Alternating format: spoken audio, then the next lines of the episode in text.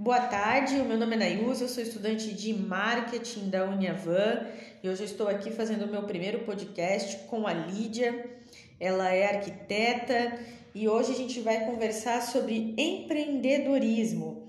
Lídia, boa tarde. Boa tarde. Vamos.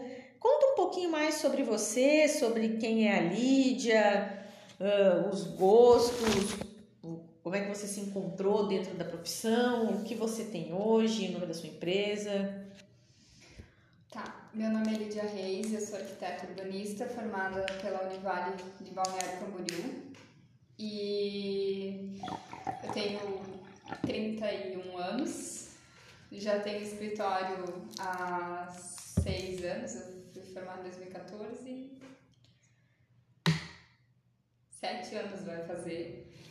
E então faz seis anos que eu tenho escritório. É... Minha especialização é projetos de restaurantes. Minha especialidade é essa, mas eu atendo ao público tanto residencial como arquitetônico e interiores. Aqui em Balneário, você já fez obras em que, em que locais? Eu já, como a minha especialidade é em obras e projetos de bares e restaurantes, então eu já fiz é, alguns restaurantes tanto em Balneário Itajaí. Um exemplo é a, o café da Avô de Itajaí, uhum. o, o café, é o Barra Norte Café, que fica na Avô da Barra Sul. Uhum o Calabar, que fica ao lado do Mercado Público em Itajaí. Uhum. O Dalo Sushi, também em Itajaí. Seu Zé você Seu fez Zé aqui da também, né? Atlântica, a gente conseguiu executar já também a, a cozinha do Seu Zé Atlântica. E assim vai. Alguns, algum, alguns projetos. É um know-how muito bom e são restaurantes e locais muito conhecidos aqui em Balneário, né? Então, para o pessoal que for lá visitar, for fazer uma comprinha na Avan, já valoriza o trabalho da Lídia e já toma um cafezinho sentado ali onde ela projetou, tá bom? Vamos lá. Lídia, a gente sabe que um empreendedor ele não nasce do dia para noite, ele é formado em valores éticos, ele é formado na de, da criação desde criança, ele teve inspirações. É, como é que foi isso na tua vida? Como, como é que foi essa essa formação com relação à Lídia pessoa, à Lídia empreendedora, a ética da Lídia? Como é que foi isso? Em relação à profissão, é uma coisa que eu desde criança já sabia o que eu queria ser. Uma porque eu gostava muito de desenhar e brincar, minha brincadeira era desenhar e plantas baixas e fazer maquetes. Então, em relação à formação, é uma coisa que eu fui com o tempo amadurecendo e já sabendo muito para que caminho ia seguir. Eu não tive uma base familiar, não tenho ninguém da minha família que é da área, então eu tive que aprender do zero e um, é, ir buscando por experiências que eu ia aprendendo com o público, com outros profissionais para chegar até onde eu tô. Uh... em relação. Agora eu me perdi. Foi do. Você estava você tava falando é, que, você tava, que você teve que aprender sozinho as coisas dentro ah, da área. Em relação à ética. Isso. É, em relação à ética profissional, é uma coisa que a gente vai aprendendo de berço, então eu fui vendo muito como a minha mãe lidava com é, os clientes dela. Minha mãe, ela teve uma época que ela tinha farmácia, então meu pai é farmacêutico e a minha mãe empreendia e, e fazia a coisa acontecer, né? Então eu aprendi muito em como lidar com o cliente pelo pela minha mãe como ela lidava também com as coisas do dia a dia e ao ir ao banco e como agir com, com as pessoas. Então, a minha forma de lidar com as pessoas, independente se é fornecedor ou cliente, é como eu fui criada. Eu vejo que isso muito vem do, de berço, em como que tu lida com as situações. É, um exemplo também a minha irmã, ela é dentista e eu sempre, elas começou a exercer a profissão antes que eu e eu via muito como ela lidava também, como os clientes dela, os pacientes falavam dela, que o diferencial dela era como ela lidava com as situações, a calma e tudo mais. Então isso foi uma referência para mim. Uhum. É, a gente sabe que dentro da área da arquitetura, na maioria das vezes, você não tem um funcionário registrado. O que você tem é um funcionário terceirizado, ou, por exemplo, você tem um outro parceiro, seja ele empresa, seja ele um outro um, outro arquiteto ou um engenheiro, que você tem parcerias de trabalho. Uh, como é que você identi como é que você identifica um bom parceiro de trabalho? Como é que você age quando você tem um conflito ético entre um parceiro seu e um, um cliente final seu? Como é que é isso, já que você está no meio? É, eu sou. Sempre falo que o arquiteto é o, é o grande psicólogo, né? Que ele tem que ir escutando todas as partes e tem que conciliar tudo isso. É, às vezes, numa obra só, a gente atende várias pessoas, vários fornecedores. Além disso, o, o cliente, que às vezes o cliente é uma família que tem né, pai, mãe e filhos, e você tem que entender todos os lados. É, então tu vai escutando um a um tu vai conciliando tudo aquilo para que a coisa aconteça. Eu sempre prezo em primeiro lugar o meu cliente, porque eu sou a contratada por ele, né? Mas uh, sempre tem um limite. Às vezes acontece do cliente faltar com algum respeito com o fornecedor, então tu tem que ir conciliando e tentando fazer com que a coisa funcione da melhor maneira possível. Uh, em relação ao cliente, eu sempre tento trabalhar da melhor, da, da forma mais transparente possível. Então eu acho que já começa por aí, é decidir agir trans, de forma transparente. Então eu deixo tudo bem claro, porque às vezes no projeto a gente faz o projeto, os orçamentos e a contratação disso executa a obra. Então, principalmente na parte de orçamentos, eu tento deixar sempre transparente para o cliente é, em relação a valores e, e tudo mais. Uhum. É, só, só uma pergunta aqui que me surgiu. Dentro da faculdade, você teve alguma matéria de psicologia, de atendimento ao cliente, alguma coisa que ajudasse você para lidar com esses tipos de conflito ou com alguma situação? Na verdade, na faculdade até tem uma matéria, eu acho que se chama ética, agora eu não me lembro, mas assim, a gente não dá muito valor para isso. A gente não leva muito a sério. Gente, eu acho que quando a gente faz a faculdade, a gente é muito imaturo. A gente não consegue colocar o que a gente está aprendendo na prática. E o, na verdade, a escola mesmo, para você. Uh, a escola mesmo é o dia a dia é e a é prática. a prática. Então, isso tu vai, tu vai aprender a como lidar com essas com as situações a própria prática, o próprio dia a dia e os conflitos que tu vai se deparando. Às vezes tu vai pegar uma situação que o cliente, principalmente em obra, o cliente está cansado, ele está vivendo no meio da bagunça, então tu tem que ter um pouco de bom senso, um pouco de jogo de cintura para você saber, entender o lado do cliente de que ele não não tá no melhor momento uhum. dele, então tu tem que ir conciliando e tentando agir. Então eu sempre tento manter a calma, eu falo com todas as pessoas por igual, seja ele o cliente, ou seja ele o fornecedor, ou seja ele o, o funcionário que está lá, vamos dizer, o servente da obra. Eu trato todos da mesma forma, da mesma igualdade e sendo ética e com todo mundo. Entendi. É... Quando você quando você começou a sua empresa, você teve que estruturar ela de alguma maneira e, consequentemente, você criou o conceito da sua empresa. Não, peraí, dentro aqui eu vou fazer isso, eu vou fazer assado, eu vou seguir esse segmento, né? Eu vou, eu vou moldar a minha empresa da melhor forma possível para que ela funcione dentro das coisas que eu acredito. Eu acho que todo empreendedor ele, ele faz esse tipo de ele faz esse tipo de análise e ele tenta montar sempre naquilo ali. Só que a gente sabe que o conceito da empresa também ele é formado com a ideia de outras pessoas, no seu caso com a ideia de fornecedores. Então, como é que você é, montou os seus projetos, montou as apresentações para servir tanto para o teu fornecedor, quanto para o teu cliente, quanto para o teu terceirizado, para o teu pedreiro? Como é que foi isso?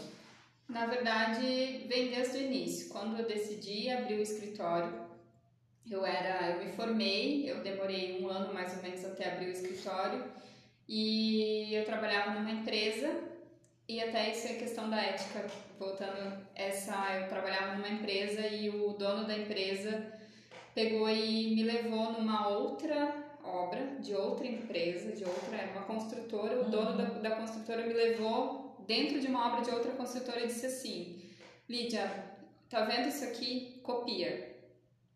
Aí aquilo para mim foi a gota d'água, além de outras situações, né? Mas aquilo para mim era o cúmulo. Eu, eu via que eu tinha potencial para fazer projetos melhores e seguir o, a forma correta que eu achava como tinha que agir na minha profissão, não ficar fazendo copy e cola de, outras, de outros projetos. E aquilo fez eu decidir, não, eu vou ser dona do meu próprio negócio. Vai ser difícil, mas eu, eu consigo. Eu, o primeiro passo era eu confiar no meu, no, no, no taco. meu taco. Depois disso, eu abri o escritório e aí, e agora, para que caminho ir? A área da arquitetura tem vários setores. Tu pode ir ou para interiores, ou para arquitetônico, ou para. E eu sou arquiteta urbanista, podia ir para a área do urbanismo. Eu podia trabalhar com nicho de luxo e assim por diante. Só que daí você, para entrar dentro de um nicho, tu tem que experimentar. É aquela coisa que você tem que. Você se forma meio perdido, um peixinho e aí você vai experimentando e tu vai vendo para que caminho ir. Então, quando eu abri o escritório, eu decidi trabalhar em todas as áreas. Eu não tinha, não tinha selecionado um nicho ainda. Então eu fazia o que vinha, eu tava pegando. Porque tu tem que ir experimentando, tu Caiu tem que ir é aprendendo. E eu também não tinha um formato de apresentação. Por quê? Porque tu não tem experiência na área. Na, na faculdade eles não te ensinam, eles te ensinam a tu apresentar um projeto de faculdade. Mas no dia a dia, na vida real, dentro de um escritório, não é bem assim. É bem diferente da realidade. Você tem né, normas e você tem leis de prefeitura e você tem e você tem que formas cada fornecedor lê o projeto de uma forma tem fornecedor que lê de um jeito tem fornecedor que lê de outro clientes que às vezes não cada cliente tu tem que e conhecendo o perfil do teu cliente para facilitar a compreensão dele. Você não tem muita expertise porque quando tu apresenta como professora de uma forma e ele não é leigo, então uhum. tudo tu vai aprendendo conforme o tempo. Então, quando eu abri o escritório, eu tive que forçadamente aprender como fazer e sozinha, como eu não tinha ninguém para me ajudar, eu tive que aprender na marra. Foi olhando né, concorrência, indo para a internet para ver como que o, a concorrência fazia, como que eles faziam, conversando com um, conversando com outro e principalmente a troca de fornecedores. Cada fornecedor foi me dizendo assim, Lídia, se tu montar a apresentação do projeto dessa forma, eu consigo ler, entender melhor o que para executar. Lídia, uh, desse jeito facilita. Gostei muito de como tu fez, continua assim, tendo muito feedback dos fornecedores para facilitar a execução deles uhum. e tendo um feedback também do próprio cliente, tipo assim, nossa Lídia, dessa forma como tu fez, eu super entendi, super facilitou. Então, conforme o tempo, conforme a experiência, eu fui montando o meu próprio jeito de apresentar. Hoje eu monto um caderno de apresentação para cada tipo de fornecedor, então tem, ah, digamos, uma obra que ela vai ter, principalmente de restaurante, tem vários tipos de fornecedores. Tem fornecedor que executa o aço inox, tem a marcenaria, tem o eletricista, tem o encanador, tem, tem as áreas, tem né? todas as áreas. Então eu faço um caderno para cada um e depois compilo e entrego para o cliente também esse caderno total. Uhum. Então aí você colocou um ponto bem importante, que é o, realmente o estudo da concorrência, né? Não é você imitar a concorrência, nem querer passar por cima da concorrência, é você saber como que teu concorrente está fazendo para tentar ter sucesso tanto é quanto né? trocas né? de experiências troca né? de experiência tu vai olhar o concorrente não para você imitar mas para você entender como que o mercado funciona você tem que se adaptar ao mercado principalmente quando eu entrego um orçamento para o cliente às vezes eu peço não é, o cliente dá um retorno Lídia teu orçamento deu sei lá 50% mais eu gosto quando o cliente me fala Não porque eu vou copiar o Word, não. É porque você tem que estar tá dentro do mercado, você tem que ir se moldando e se adaptando conforme o mercado também vai girando e tudo mais, e para você ver aonde que tu, tu, tu tem que se diferenciar e, também, e né? Com o fluxo, né? E nessa, nessa de fluxo, a gente sabe que o mercado ele tem várias tendências. E uma tendência hoje que a gente vê muito, e eu acho que dentro do teu ramo ele casa muito bem, é a tendência verde. O que, que é essa tendência verde? É, é aquela casa que você programa ela para ela ser ecologicamente, por exemplo, mais econômica, ou é uma horta, ou é alguma coisa que o cliente pede para ter, ou é uma piscina que você coloca ali, você para, não, pera, eu posso fazer dessa forma, que dessa forma ela vai ficar melhor, mais ecologicamente correta. Eu quero saber se algum cliente seu ou se você já teve alguma ideia para fazer um projeto assim, ou se os seus projetos eles já estão voltados, não estão voltados, se você tem alguma pretensão de seguir esse tipo de tendência? Na verdade, isso depende muito de cada projeto, de cada cliente. Já, já tive clientes, é, eu sempre tento, por exemplo, aproveitar um cantinho para fazer uma área verde, isso sim, para você trazer um pouco da natureza para dentro da, da casa, isso eu sempre tento, mas tem clientes que, que, que não aderem. É, ainda não consegui trabalhar com um sistema, digamos, de de insolação, né, para captação do sol, ainda não cheguei, mas assim, sempre que possível a gente tenta Você abre essa Sim. Esse mas é, varia muito do perfil de cada cliente. Uhum. Né? E você desenvolveu o seu produto para você conseguir apresentar para todas as pessoas que você precisa apresentar. Hoje em dia, o seu projeto ele se tornou de fácil leitura tanto para uma pessoa leiga, para um cliente, porque você está ali explicando para ele, mostrando para ele, quanto para o fornecedor A, o fornecedor B, o fornecedor C. E o teu networking, ele realmente ele foi tanto de pessoas de fora que te deram um insight aqui, um insight ali. Quando que você teve esse insight de falar, não, peraí, eu vou fazer o meu trabalho assim, é esse nicho que eu vou seguir? O que, que acontece? Como eu comentei antes, é, quando eu abri o escritório, eu não sabia para que caminho ir.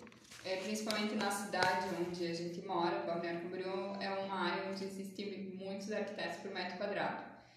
Então, para você se diferenciar, tu tem que ou tu, tu já está há muito tempo na área aqui, você já tem um é, já tem um nome, ou você tem que se diferenciar de uma forma.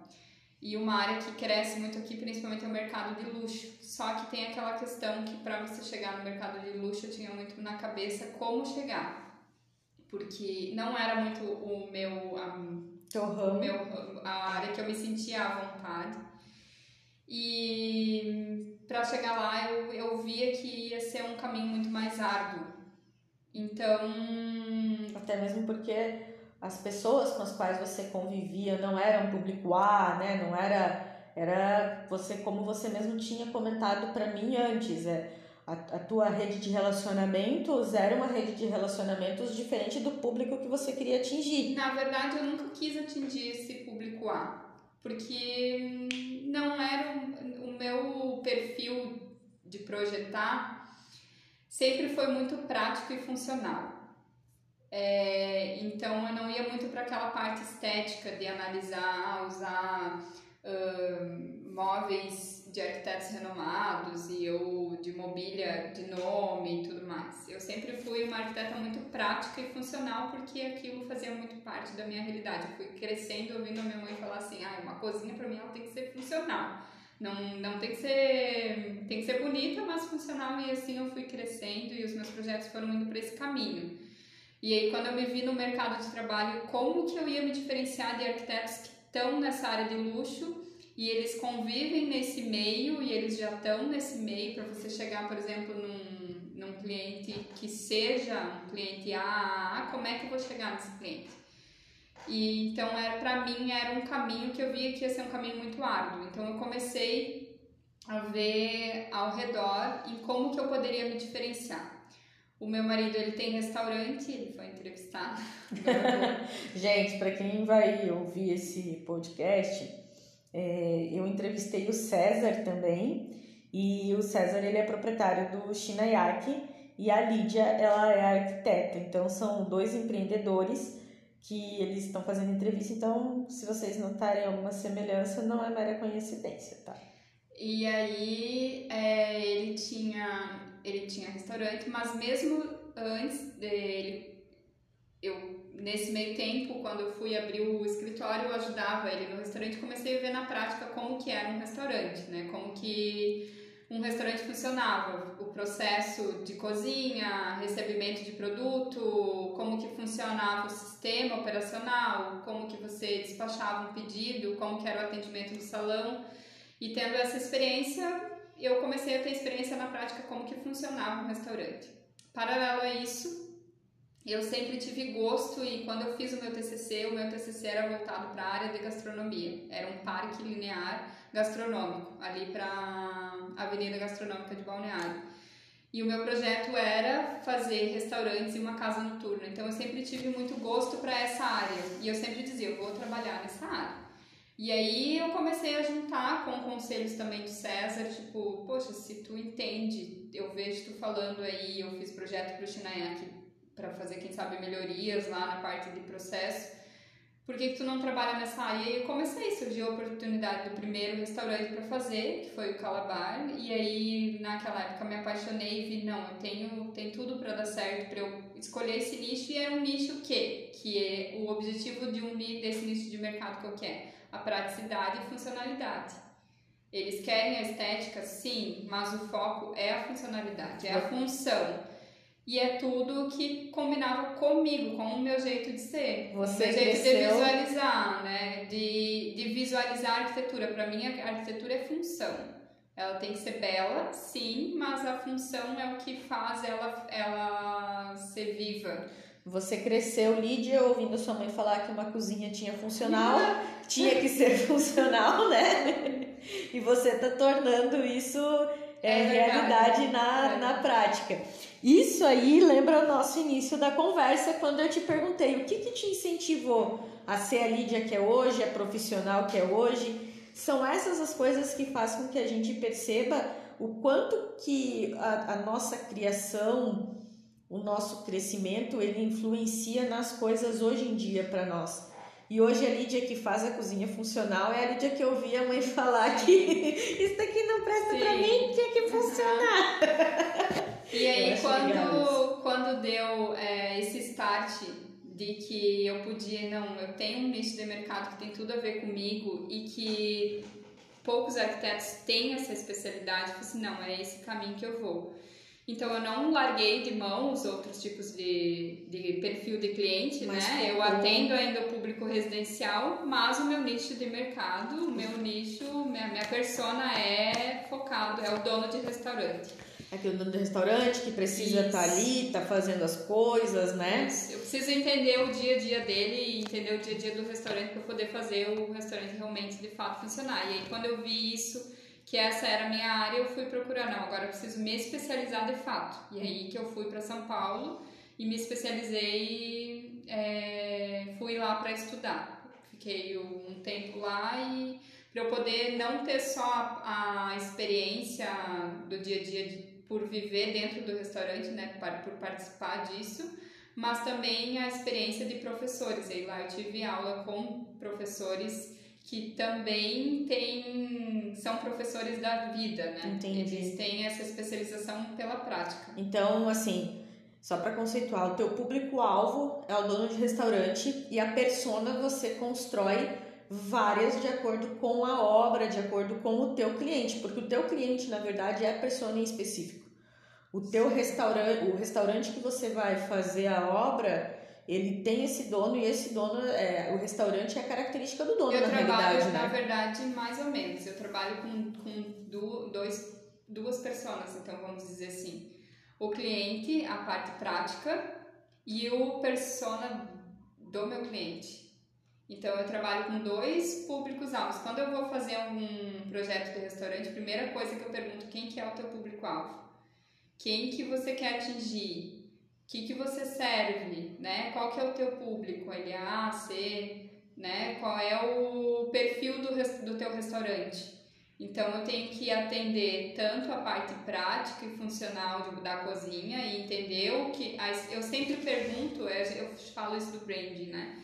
Eu sempre pergunto para o meu cliente é, a história dele, para saber da onde veio a, o abrir o restaurante, da Essa onde é que ele, da onde que, por que abrir um restaurante, qual que é a tua história, o que que tu quer contar através do teu negócio e depois de entender o meu cliente, entender o cliente dele, né? O que, que vai atrair ele para frequentar aquele uhum. restaurante. Então eu trabalho, eu tenho que conciliar os dois perfis e aí isso eu acabo criando o design da marca dele, né? Junto com o design de, Tu acaba criando a identidade, a nova a identidade. A nova identidade visual Legal. do negócio dele. Então, uhum. é, eu tive uma cliente que é do café lá de Itajaí e ela sempre me dizia, Lídia, eu cresci na, na cozinha da minha mãe, da minha avó, que era tudo bonitinho, tudo assim. Frufruzinho, é. Eu quero algo assim. Eu quero que tu, tu transpareça isso no meu café. Tinha capinha nos liquidificador também, tudo. Tô brincando. Então, dali surgiu o conceito do restaurante dela. Então eu tenho que lidar com os dois é, com os dois e, E me diz uma coisa, me surgiu essa pergunta. Você já chegou a, a, a ter uma situação em que você foi lá, transformou o restaurante, conheceu a persona do seu do, do, do dono do restaurante, conheceu a persona que ia lá, montou o projeto, fez tudo, chegou lá, começou a executar o projeto, daí o, o, o proprietário do, proprietário do restaurante falou: Não, peraí, eu vou mudar o meu cardápio porque esse daqui já não é mais o jeito do meu restaurante. Sim. Resolvi repaginar tudo? Já, já aconteceu isso. É? É, teve um, um, um cliente que foi no início da pandemia.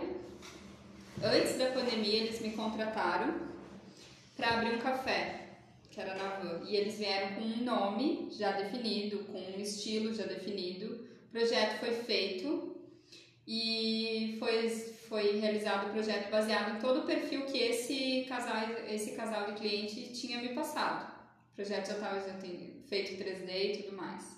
E aí veio a pandemia, o projeto parou e nesse meio tempo a pandemia eles repassaram o ponto comercial para outro cliente. Então eu tive que refazer todo o projeto. Então foi remodelado tudo, foi mudado, era, um, era da mesma família, eles eram irmãos, só foi passado pro irmão pro outro irmão, então a gente teve que refazer todo o projeto. Fazer todo o projeto. E falando em pandemia aqui pra gente encerrar, todo empreendedor ele tem problema, né? Todo mundo, todo empreendedor ele tem todo dia um abacaxizinho ali seu para descascar. Me diz como é que você fez na pandemia, porque a gente sabe que teve né, muitos, muitos problemas aí para todo mundo na, na economia em geral, para as pessoas. Como é que você resolveu os problemas vindos, os problemas vindos por causa da pandemia? Como é que você reconheceu dali quais as oportunidades que você quais as oportunidades que você tirou? E como é que você fez isso? Você adotou algum checklist? Você sentou, anotou e falou: não, peraí, é, é isso, é isso, é isso. Como é que você fez? Antes disso, primeiro tem que explicar que um escritório de arquitetura também é uma empresa, também é um negócio. E a gente falou muito de projeto e de cliente. E você ter um escritório de arquitetura é, não é só isso ele para você empreender e ser dono do próprio escritório, tu também tem que saber um pouco de administração, um pouco do financeiro, tu tem que fazer toda essa parte de RH, parte de é, pagar as contas e administrar esse financeiro, receber pagamento. Então, empreender um escritório vai muito além, ainda, principalmente se você tem um escritório físico. Então, vai muito além de projetos. Hã? Vai muito além de projeto. É muito além do projeto. Você sai, você se, você se forma um arquiteto. Você não se forma um administrador. Então você entender as taxas que tu paga, impostos e tudo mais, abrir, abrir a empresa e tudo mais é algo que o arquiteto não se forma administrador. Então é uma coisa que a experiência na prática mostra. que te mostra. É, ao contrário do César, né, que que falou que primeiro ele se formou em administração, comprou um restaurante e depois ele foi aprender como é que é Sim. o restaurante, você fez o passo que geralmente o pessoal faz, que é saber do seu ramo, que é se formar no seu ramo, ter conhecimento e depois ter ali todo todo o conhecimento administrativo, né? Sim. Hoje, por exemplo, até, até hoje eu conto com ele por várias coisas da parte de escritório, principalmente financeira, porque ele tem muito mais experiência que eu. Às vezes a gente precisa reconhecer, o, o eu acho que um, empreendedor também tem que reconhecer que algumas coisas ele precisa de suporte de pessoas que tenham conhecimento além para poder estruturar né? aquela, aquela empresa. Uhum. E em relação à pandemia, desde que eu abri o escritório, eu tinha escritório físico, então quando começou a pandemia, eu, eu botei muito na minha cabeça, eu não vou fechar o escritório por conta disso, porque eu estava numa fase muito boa, com vários projetos, com vários clientes. Então, eu recém tinha contratado um, estagiário, um arquiteto recém-formado, então eu não via a pandemia, no início eu não via que a pandemia ia surgir efeito porque estava girando. E aí, quando anunciou depois de um mês, eu acho, de pandemia, é, anunciou era num sábado de manhã eu tinha ido trabalhar. E aí anunciaram, eu tenho um filho de sete anos, e aí anunciaram que iam prorrogar o fechamento das escolas.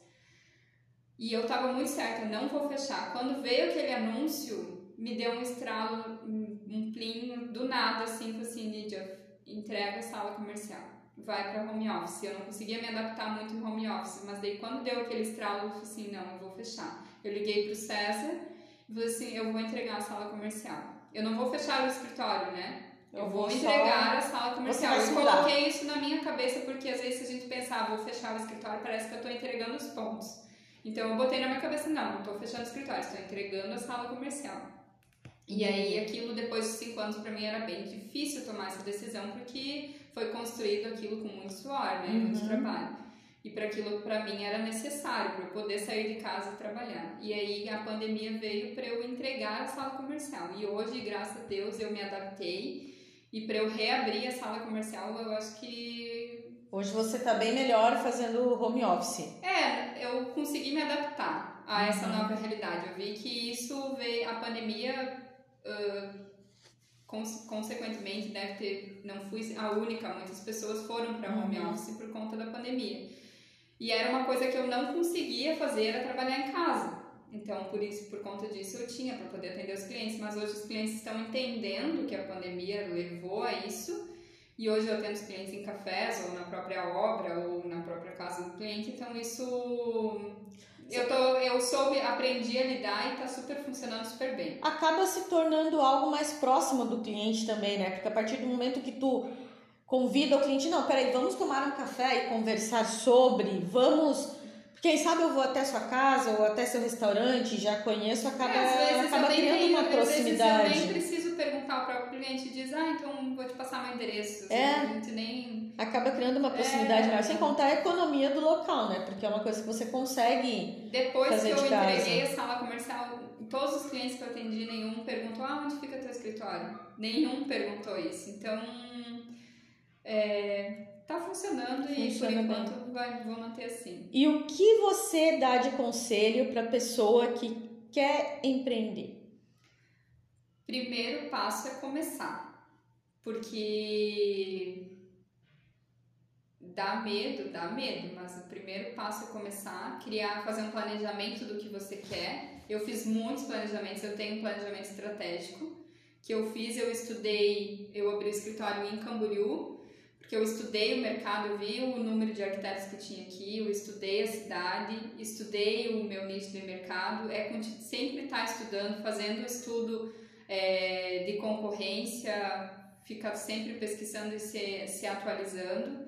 Então é tu fazer um planejamento para onde tu quer ir, o teu objetivo, o teu foco, é, fazer o teu, o teu estudo de honorários para você, né, tá sempre você pagar os teus, quanto... os teus honorários, quanto custa aquilo. Então, o primeiro foco é você fazer um planejamento daquilo, um planejamento estratégico, fazer um planejamento de marketing para você divulgar o teu trabalho, fazer metas, é começar e colocar tudo isso no papel e ir executando o que tu tá colocando no papel. Realmente não só ficar no sonho, é você planejar e, e executar. Uhum. Começar. Uhum. Tem que, é porque a experiência só vem quando tu começa. Então eu, eu comecei e tô aqui hoje porque eu comecei.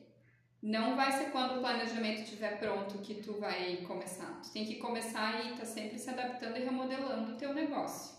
Então, é isso, Lídia. Obrigada pela tua participação. E, pessoal, para quem quiser conhecer a Lídia, é só entrar no Instagram dela, é arquiteta Lídia Reis, Lídia com Y e Reis escreve normal. E vocês podem acompanhar o trabalho dela por lá. Obrigada!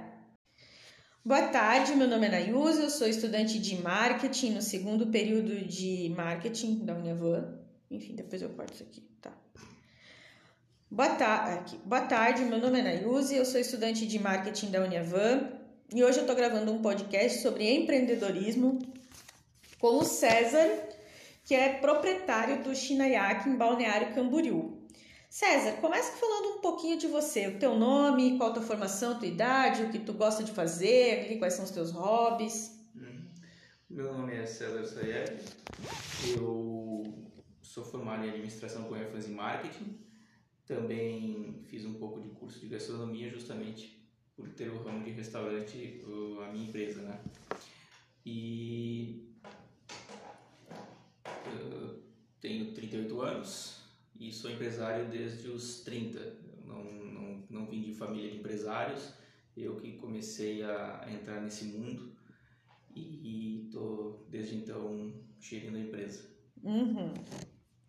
E me diz uma coisa, César, é, quando você falou que você fez o curso de marketing, o curso de gastronomia para entender um pouquinho mais sobre o ramo, você já tinha o restaurante ou você fez para primeiro ter o restaurante? Como, como é que foi essa sequência? Eu já tinha o restaurante, na verdade eu conheci o, o, o antigo proprietário quando eu trabalhava num, banco, eu abri a conta deles e depois que eu saí do banco eu queria fazer algo para empreender fiquei sabendo que eles estavam querendo vender e inicialmente eu entrei como sócio majoritário e depois que eu vinha comprar o 100% da empresa. E passei por bastante dificuldades e uma delas que eu sentia necessidade e que sinto ainda hoje é aprender mais dentro do próprio ramo. E por isso eu vinha cursar um pouco de gastronomia, fiz apenas um ano, mas já deu para ter uma boa noção de que é um curso bem, bem interessante, bem básico para quem quer empreender nesse ramo, acho que seria necessário se pudesse todo mundo cursar antes gastronomia para depois abrir um negócio dentro desse ramo. O curso de gastronomia eu fiz em 2017, esse um ano, e o restaurante eu estou desde, desde 2013, então foi depois. Entendi. É... Então, você falou para mim que você acha importante né, se especializar dentro da área em que você vai colocar. Aí a gente já consegue ver que você é, fez o inverso do que a maioria do pessoal faz, né? Porque geralmente quando se empreende, diferente da Lídia, que é uma outra pessoa que eu vou entrevistar, ela desde pequenininha já sabia do ramo, já estudava o ramo e ela resolveu ser arquiteta porque ela sempre quis ser arquiteta. Você não, você teve uma formação diferente, você comprou o seu negócio ali, sabendo administrar e depois de algum tempo você falou: não, peraí, eu preciso entender de cozinha para eu poder saber um pouquinho mais do meu restaurante. Então você fez esse caminho inverso.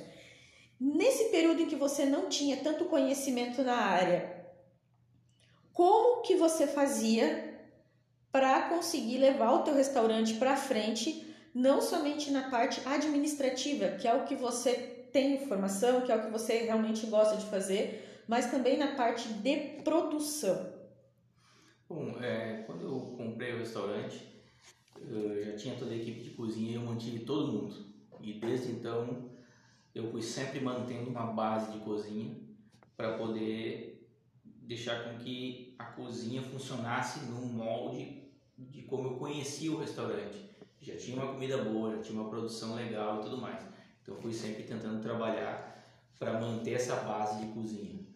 Mas depois de um tempo percebi que eu precisava conhecer mais ainda do negócio, não bastava ter o curso de administração e saber administrar de uma maneira geral. Tem que conhecer muito do produto, do processo que envolve aquilo que tu quer vender. E daí foi por isso que eu fui fazer esse um ano de, de gastronomia eh, em 2017. Legal.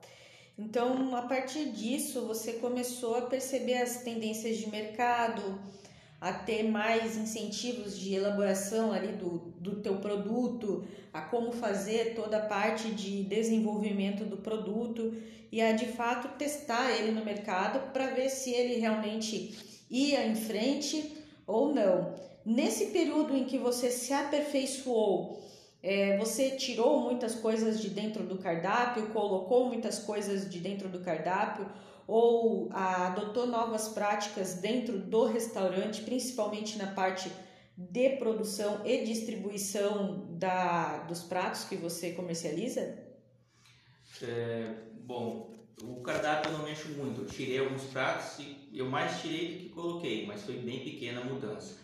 É, dentro do curso de gastronomia lá, é, sempre falo que você tem que mudar o cardápio a cada seis meses e tudo mais mas essa é uma linha de raciocínio da qual ela ignora um pouco muitos restaurantes que trabalham com o mesmo cardápio há décadas ou séculos, né? Já assisti documentários em restaurantes e existe também aqui do Brasil restaurantes espalhados que são aqueles que, ah, meu avô ia naquele restaurante, meu pai ia naquele restaurante e lá serve sempre aquele determinado prato. E as pessoas às vezes vão numa reunião de família, comer aquele determinado prato, marcar aquele dia do ano para ir lá comer aquele prato.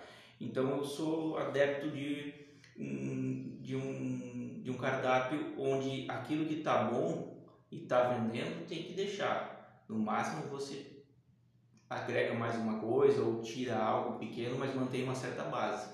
Essa é a minha linha de raciocínio. Quanto a quanto à produção e tudo mais na cozinha, o que, que eu fiz? É, eu procurei aperfeiçoar aquilo que já era produzido e a forma com que era produzido. Dentro do, dentro do que eu pude aprender, é, eu consegui otimizar a produção na cozinha e eu tenho metade da equipe que eu tinha naquela época. Então isso faz com que o meu principal, o meu principal, é, a minha principal ação dentro dentro desse daquilo que eu aprendi fosse melhorar aquilo que já era produzido. Uhum. E, ok, você passou por tudo isso, mas qual foi o ponto principal que te incentivou a falar, não, peraí, tu podia comprar o que tu quisesse naquela época para te empreender dentro das tuas possibilidades. Claro, o que te incentivou a comprar aquele restaurante?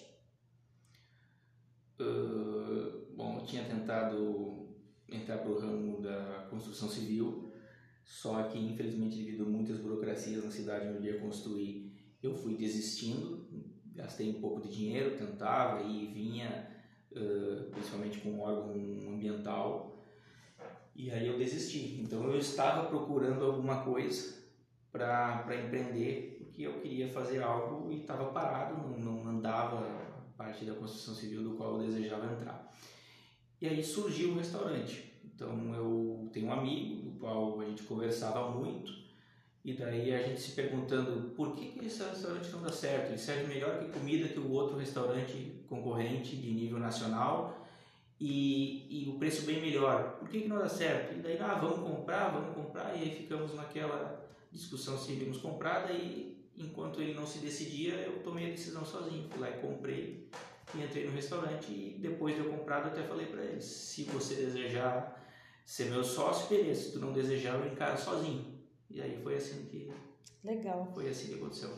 E a gente sabe que muitas vezes a ideia do negócio, o aperfeiçoamento do negócio, ela não vem só da, da cabeça do empreendedor, ela vem de uma conversa que você tem com uma pessoa que não tem nada a ver e que uma hora fala uma coisa e te dá um start, daí tu fica pensando e matutando aquilo.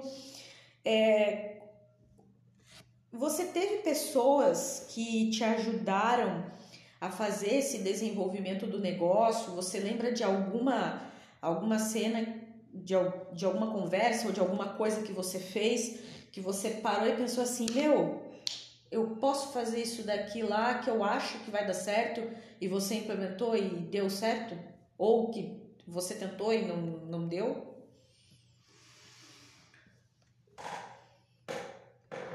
Bom, uh, só na hora de eu adquirir o restaurante, do qual não tinha conhecimento nenhum dentro da área específica, é, o pai desse meu amigo advogado me falou uma coisa muito importante, que era, tá, se tu não sabe cozinhar, se tu não tem conhecimento prático daquilo que tu vai produzir, quem que vai produzir para ti?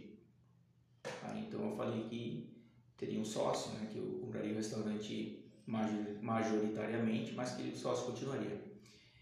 Então ele muito inteligentemente me falou: Pois é, mas ele está tentando vender o restaurante. Hoje tu vai deixar ele como sócio, mas nada impede daqui a três meses, quatro meses ele dizer que não quer mais a parte dele. E daí? Ele vai sair, tu vai ficar cozinhando como?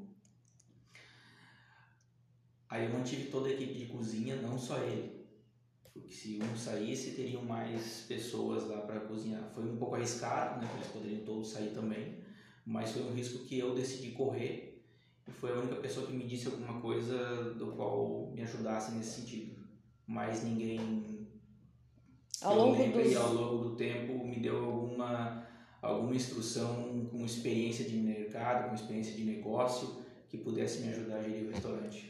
Mas aí eu não estou falando somente de experiência de negócio. Eu estou falando assim, ó, é, talvez de uma forma de servir, ou talvez de uma ideia de um produto, ou talvez da ideia de um, de um tamanho que você sirva o seu produto, ou talvez, é, por exemplo, a, a, ideia de uma propaganda, a ideia de uma promoção. É, nesses oito anos de restaurante, foi só você ou você, você teve insights de pessoas que às vezes nem estavam falando sobre isso daí você falou, poxa, olha só, que legal, e começou a matutar e, e viu que dentro da, da tua área, ali dentro do teu negócio, ele se enquadrava. Não, maior aprendizado é no dia a dia com os próprios funcionários mesmo, pescador da cozinha, e conversando com eles e pescando que pode uma ou outra coisa ajudar na produção, melhorar, ou tirar do cardápio, ou colocar, ou fazer com que o restaurante rode melhor. Eu acho que o principal insight é o insight interno. Entendi. É... A gente sabe que o teu, o teu restaurante, ele diferente da concorrência que, que resolveu focar em produção, muita produção, você tem um diferencial e você seguir uma tendência que é o que a gente chama de tendência orgânica. Por mais que você não use produtos orgânicos dentro da tua empresa, você utiliza o produto mais natural possível. Por exemplo, você utiliza o legumes fresco, você utiliza o macarrão próprio para o yakisoba, né? Você procura ter produtos de boa qualidade e paralelo a isso você utiliza o fogo. Você não utiliza um forno combinado. Para quem não conhece o restaurante dele, é, todo o restaurante dele é, é, feito com fogo mesmo, né? A gente tem restaurantes aí que utilizam forno combinado, a produção em massa, fazem vários pratos de uma vez. Ele não, ele faz um prato por vez e de uma forma um pouco mais caseira, fazendo com que o cliente se sinta mais à vontade e aconchegante na hora que for é, saborear o prato. Como que você chegou a essa conclusão, mesmo tendo pouco conhecimento dentro da, dentro da área de gastronomia? Assim, o que te fez pensar, cara, eu preciso que isso seja dessa forma e eu sei que o meu cliente vai gostar? É, a cozinha chinesa é caracterizada né, pelo uso do, do tacho e os, e os pratos serem todos quentes, né? Diferentemente da, da japonesa, onde tem muita tradição do peixe cru. E, e isso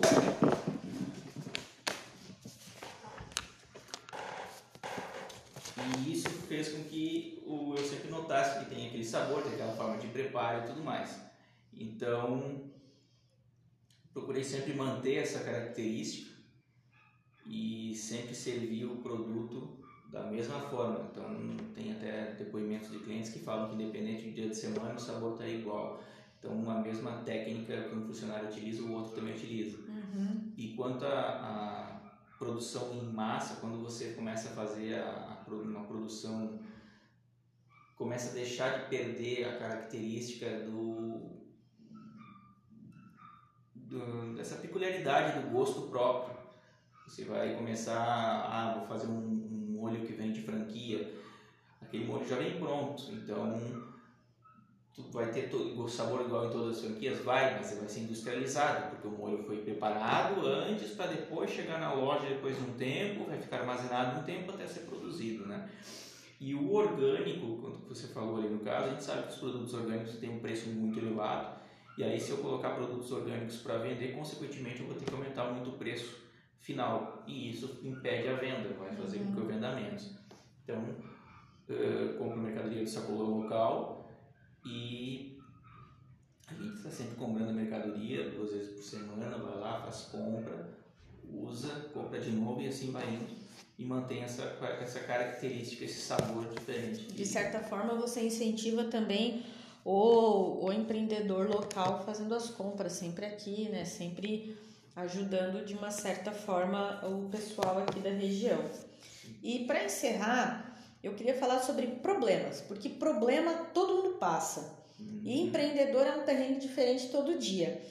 Então, César, é, teve uma época do, do restaurante né, que ele passou por bastante problemas aí.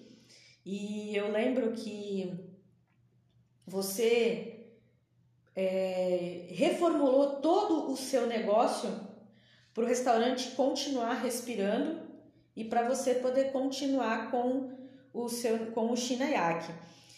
Como é que foi quando você falou assim, não, peraí, eu tô, a gente está passando por uma crise, eu preciso reformular o meu negócio, eu vou reconhecer o meu problema e vou fazer desse problema uma oportunidade. O que você adotou? Você, você fez um checklist, você fez uma livre associação, você fez, um, você fez uma lista, como é, como é que você fez para sobreviver àquela crise e se hoje em dia você está o que você aprendeu com aquela crise hoje em dia? Se o teu modelo de negócio você voltaria ou não? O que que você... Bom, é, os problemas começaram, na verdade, com, justamente por não ter conhecimento prático dentro do próprio negócio. E aí eu vi que o problema era a questão de ter um sócio e quando você tem um sócio, os dois têm que puxar para o mesmo lado, né? E eu notava que nós não tínhamos uma conversa em sintonia. Então aí eu resolvi comprar a parte dele, ficar 100% como dono da empresa, justamente para eu direcionar ela para o lado que eu imaginava. E foi o maior acerto que eu tive naquela época. Então eu enxuguei a empresa e deixei ela num tamanho do qual ou eu fecho daqui a pouco, ou se der certo eu vou continuando. E aí, três meses depois de eu ter desfeito a sociedade, ter ficado 100%, ocorreu um fato diferente para a economia em geral, enquanto o Brasil passando por dificuldades, o principal concorrente, a loja, de, a loja pegou fogo, o que fez com que dentro do ramo de comida chinesa sobrasse um restaurante Shineyaki na cidade. Então começou a vir muito cliente sem fazer esforço nenhum simplesmente os clientes vinham consumir no restaurante. E aí consumiam como se, se um produto de qualidade, os clientes logicamente ficavam. E aí o restaurante começou a, a inchar, ter muito, muito pedido e com uma estrutura muito pequena. E aí eu comecei a aumentar a quantidade de funcionários para dar conta da estrutura. Mexer um pouquinho só na. dar conta da demanda, mexer um pouquinho só na estrutura, fui mexendo conforme podia, porque não tinha dinheiro para investir, fui colocando mais pessoas para trabalhar. Então, uh, passado um ano depois que eu que eu estava sozinho no mercado e crescendo, galopando ali, eu comecei a perceber que também eu tinha muita mão de obra e que eu poderia reduzir essa mão de obra. Então eu tirei umas férias e quando eu voltei das férias eu decidi eu vou mudar toda essa eu vou mudar toda essa estrutura porque eu passei pela experiência de vender pouco e daí eu quis enxugar para justamente decidir o que, que eu faria para frente. E de repente eu passei pela experiência de começar a vender muito, mas esse vendendo muito eu não estava tendo é, lucro satisfatório. Estava nadando, nadando, nadando. Eu estava vendendo muito para ter pouco lucro, mesmo subindo o cardápio um pouquinho, subindo o preço um pouquinho. Hoje eu identifico os erros que eu já passei. Poderia ter subido o cardápio muito mais e, consequentemente, ter um lucro melhor e uma demanda menor. Mas foi o aprendizado da época. Então, quando eu percebi que tinha muita gente, apesar de estar vendendo, eu estava com um lucro pequeno, eu precisava fazer alguma coisa. Paralelo a isso, meu concorrente reabriu as portas.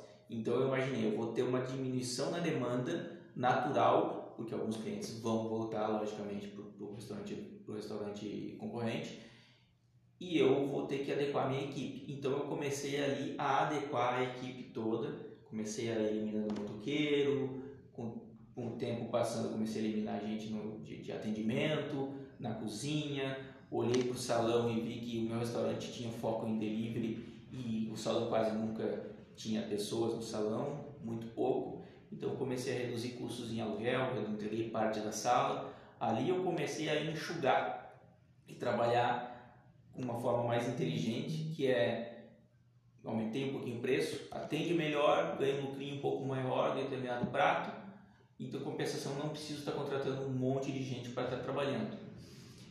E aí logo em seguida, passou mais um tempo, veio a, a pandemia. Então eu estava preparado, já sabia como trabalhar com pouca gente, com equipe reduzida e atender uma uma boa demanda, porque eu continuei, a demanda sempre ela foi crescendo, meu, meu, a média de movimento sempre foi somando. Claro que a gente sabe que tem clientes que entram e saem, mas no geral a maioria acaba ficando.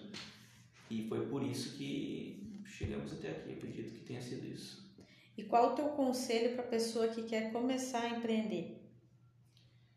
Bom, o meu conselho é, é primeiro ela conhecer muito bem do produto ou serviço que ela vai que ela vai fazer. Essa essa ela tem que conhecer bastante, mesmo estando inserido na produção ou não do, do produto, ela tem que conhecer bastante. E paralelo a isso, ela fazer um planejamento de custos muito bem anotado, porque as pessoas não sabem a quantidade de custos que tem.